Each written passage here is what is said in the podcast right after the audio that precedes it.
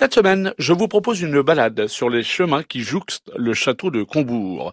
Combourg est une commune d'Ille-et-Vilaine, devenue le berceau du romantisme grâce à François René de Chateaubriand.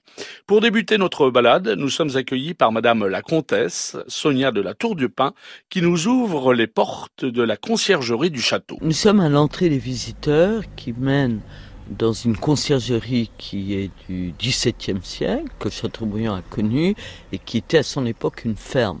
Aujourd'hui transformée en accueil, ça vient d'être réaménagé dans l'esprit du dark romance, comme ils disent en anglais. Ah, je crois que c'était du breton, non c'est... Non, non, c'est de l'anglais. Maintenant, il y a du franglais.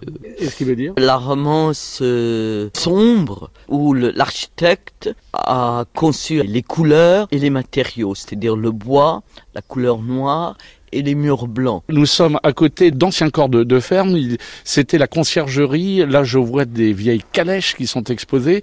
Il y avait un gardien Alors, la maison qui est juste derrière vous, qui est superbe, était la maison des gardiens, absolument, face à la, à la ferme qui est aujourd'hui l'accueil. Pour le grand public, on peut, à partir du moment où on rentre ici à la conciergerie, on peut s'y promener. Euh.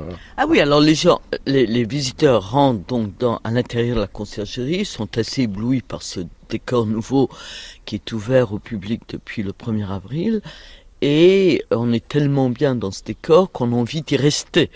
Et même d'acheter, puisque tout, il y a toute une partie de la pièce, parce que c'est une immense pièce de 200 mètres carrés, euh, réservée pour les enfants, avec tout ce qu'on peut imaginer qui peut amuser les enfants intellectuellement, avec des livres, ça commence à l'âge de 3 ans, et aussi sur le plan du jeu, puisque vous avez les boucliers, il y avait les épées, il y a les capes, il y a les casques.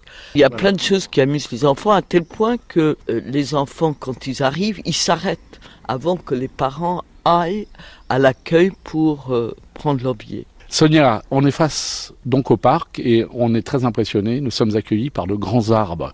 Euh, quel type d'arbres trouve-t-on ici euh, dans le parc du château de Combourg? Il y a diverses essences. Il y a les tilleuls, il y a les marronniers, il y a les chênes et il y a encore quelques arbres magnifiques que Chateaubriand a, a, connus. Justement, ces arbres datent, ils ont, pour certains, ils existent depuis la création, la construction du château, ou ils sont encore plus vieux?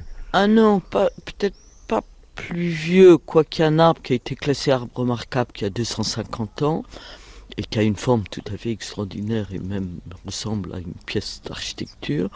Mais euh, disons que à l'époque de Chateaubriand, la notion de parc n'existait pas ni de jardin puisqu'il habitait le château fort.